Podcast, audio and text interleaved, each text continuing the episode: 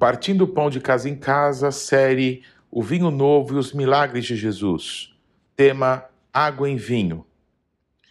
Quando achamos que não tem mais jeito, seguindo a trajetória de Jesus em busca dos seus discípulos, em sua jornada, Jesus é convidado para a celebração de um casamento, bodas, juntamente com alguns discípulos que já o acompanhavam e sua mãe Maria, que já estava na festa. Provavelmente sua família era próxima dos noivos ou, quem sabe, parentes. Um tempo de celebração, uma pausa. Mas com Cristo nada é por acaso, em tudo há um propósito. Jesus quebra paradigmas. Jesus vem mais uma vez quebrar paradigmas e nos mostrar algo novo. Ele deseja estar no centro das nossas vidas, para todos os momentos e ocasiões estar presente. Um Deus que celebra a vida, que se alegra com as nossas conquistas, que caminha conosco nos momentos bons e nos momentos de tristezas e angústias. Naquele tempo, as bodas, palavra que quer dizer votos, que é o compromisso que os noivos assumem diante de Deus. A festa durava sete dias e havia um cuidado com a alimentação, e o vinho era a marca da alegria, que não podia faltar na celebração. Ninguém prepara uma festa sem pensar na quantidade de convidados e nos preparativos. Mas em um certo momento é sabido que o vinho acabou. Acabou a alegria, acabou a esperança. Quando acaba o vinho, se encerra a festa. Precisamos confiar e obedecer. Maria logo recorreu a Jesus, sabendo quem ele era. E Jesus lhe respondeu: Minha hora ainda não chegou. Mesmo assim, ela insiste e ordena: façam tudo o que ele disser.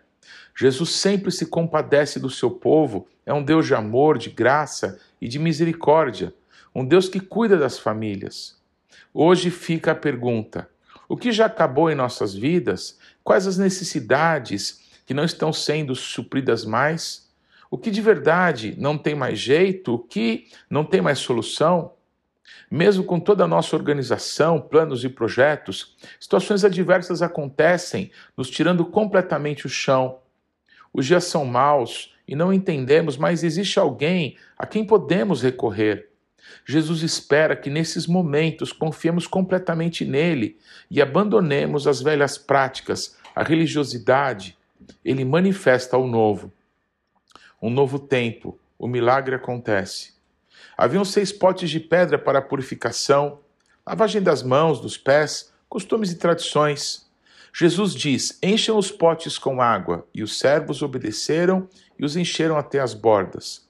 Jesus novamente nos ensina que Ele é a totalidade em nossas vidas, é a abundância em todas as áreas, a verdadeira purificação do nosso ser. Jesus disse: Agora tirem um pouco e levem ao encarregado da festa.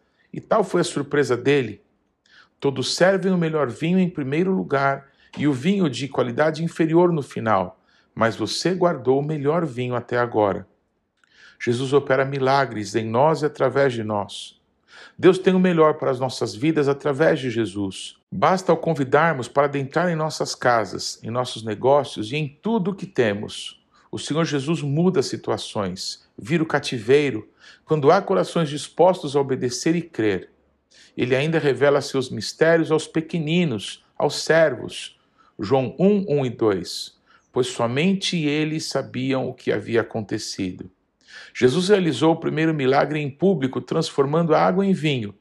Ele é esperança quando não tem mais jeito.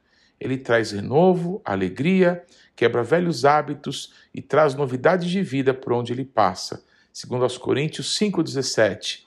Eis que tudo se fez novo.